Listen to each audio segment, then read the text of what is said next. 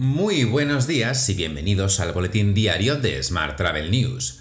Hoy es lunes 14 de marzo de 2022, Día Europeo para la Prevención del Riesgo Cardiovascular, Día Internacional de Acción por los Ríos, Día Internacional de las Matemáticas, Día Mundial de la Endometriosis y sí, hoy por fin es el día del número pi. Yo soy Juan Daniel Núñez y esta es la edición número 891 de nuestro podcast diario. Hoy comentamos nuevos datos de reservas hoteleras de cara a esta próxima Semana Santa y la petición del WTTC para eliminar todas las restricciones de viaje en Europa. Esta semana nuestro patrocinador es Melia Pro, que lanza su Wonder Week. Si eres agente de viajes, reserva antes del 21 de marzo y consigue para tus clientes hasta un 40% de descuento, cancelación gratuita y comisiones especiales para ti. Tienes más información en melia.com barra meliapro. Recuerda que puedes suscribirte a este podcast en iTunes, Spotify o iBooks, pedirle a Siri o Alexa que reproduzca nuestro último programa y que también puedes escucharnos cada día en radioviajera.com. ¡Comenzamos!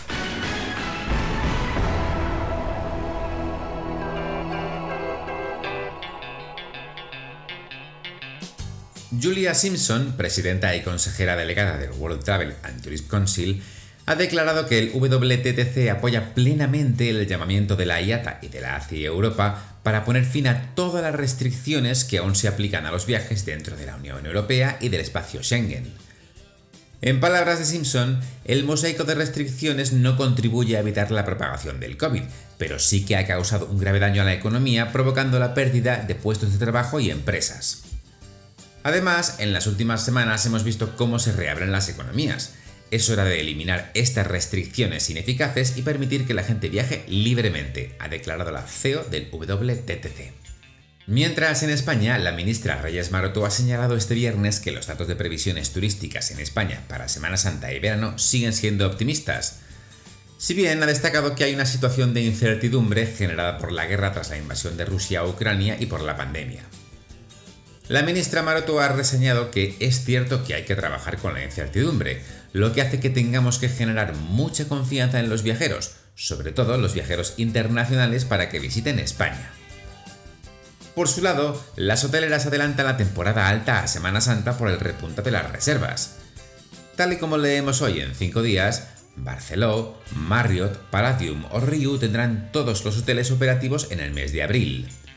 Además, Melia cobra ya tarifas por encima de los niveles precrisis. En cuanto a la evolución de las reservas, y según datos recogidos por la firma Dingus, en Baleares las reservas rozan ya las 20.000, una cifra que supone un 46,7% más en comparación con la Semana Santa del año pasado, superando en conjunto las 117.000 noches de habitación, un incremento del 50,2%. Las anulaciones efectivas a fecha de hoy suponen un 26%, cuando en 2021 llegaban al 57%, y un año antes alcanzaron nada menos que el 92% con el cierre también de la planta hotelera por la pandemia.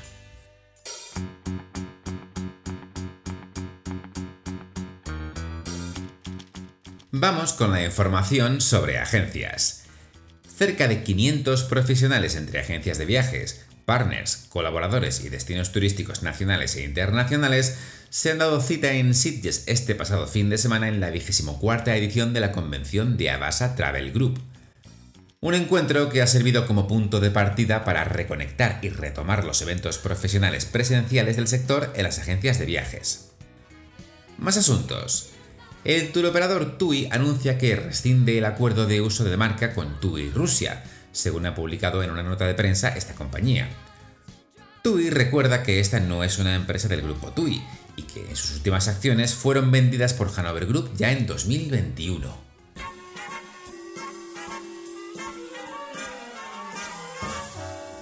Hablamos ahora de transporte. AENA ha recibido cinco ofertas que pujarán finalmente por convertirse en su socio para la constitución de una sociedad conjunta que desarrollará la actividad logística en terrenos ubicados en la zona de servicio del aeropuerto Adolfo Suárez Madrid-Barajas. AENA elegirá en el proceso de licitación un socio especializado, con el que conformará una sociedad conjunta en la que el gestor aeroportuario tendrá una participación no mayoritaria con un máximo del 35%. Más asuntos. los usuarios de avión y del AVE se multiplican por más de dos en el mes de enero. Concretamente, el número de viajeros que optó por viajar en avión para desplazarse por el interior de este país, el nuestro, se disparó un 165% en enero respecto al mismo mes de 2021. Lo mismo sucede con los que eligieron los trenes de AVE, que también se multiplicaron por más de dos tras subir un 176% interanual y Ryanair anuncia 5 nuevas rutas de verano 2022 en España. La aerolínea contará con un total de 687 rutas en 27 aeropuertos españoles. Las nuevas rutas son Madrid-Faro, Barcelona-Poitiers, Valencia-Perpiñán, Castellón-Bruselas y Girona-Roma.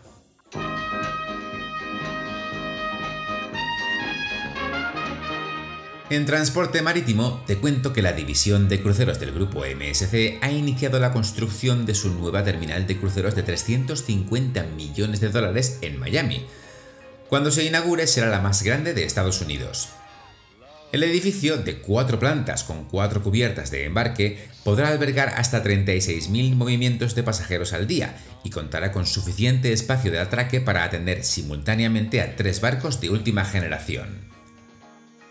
Por su parte, la compañía de ferries GNV, del grupo MSC también, inauguró nuevas oficinas en Valencia y ha anunciado la puesta en marcha de conexiones diarias a la isla de Formentera desde Valencia, Barcelona y el resto de Islas Baleares para el transporte de mercancías. La compañía pone en marcha este servicio a través de un acuerdo con Formentera Cargo.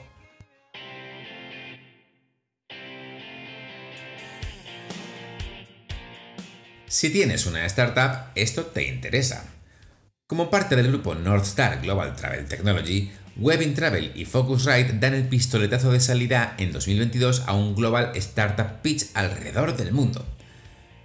Este esfuerzo combinado es la siguiente evolución de una búsqueda incesante y continua de 25 años de startups que innoven e impulsen el sector de los viajes. Así se celebrarán dos rondas preliminares para llegar a seis finalistas, uno en representación de cada región del mundo que competirán en la gran final durante el WIT Singapur 2022, que se celebra del 3 al 5 de octubre.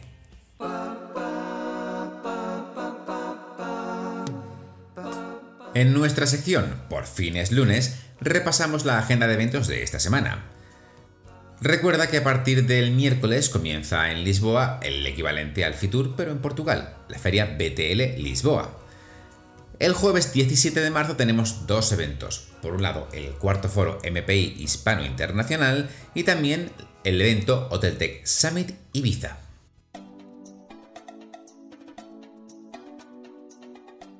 Vamos con la información sobre destinos. El vicepresidente de la Junta de Andalucía y consejero de Turismo, Regeneración, Justicia y Administración Local, Juan Marín, ha fundamentado este viernes el éxito del destino Andalucía, la región turística más competitiva del país, así la ha denominado, con una evolución más intensa que sus competidores.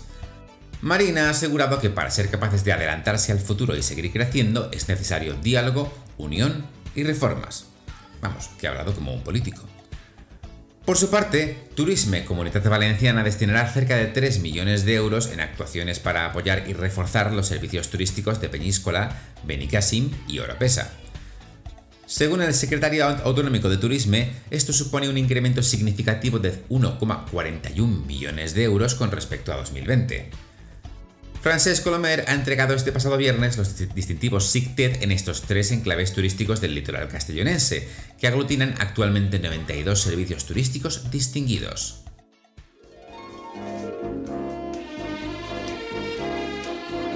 Hotel. Y terminamos hoy con la actualidad hotelera. Desde la Asociación Empresarial Hotelera de Madrid se ha procedido a la renovación del acuerdo de colaboración con la compañía de comparación de datos y analítica en la industria hotelera STR.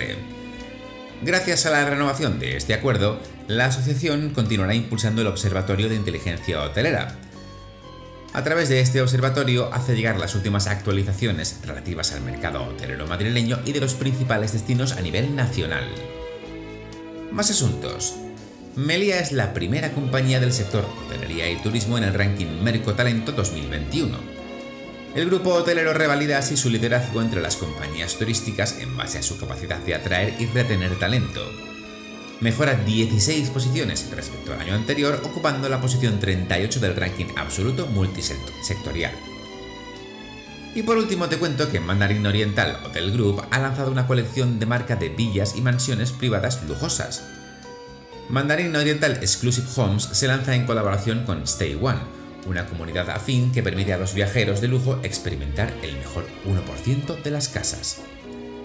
Te dejo con esta noticia.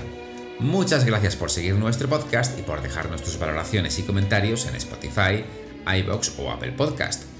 Recuerda que puedes suscribirte a nuestra newsletter diaria entrando en smarttravel.news o recibir un mensaje con los titulares de cada día directamente en tu WhatsApp. Para ello solo tienes que añadir el número 646-572-336 a tu lista de contactos del móvil y enviarnos un WhatsApp con la palabra alta. Eso es todo por hoy. Muy feliz semana.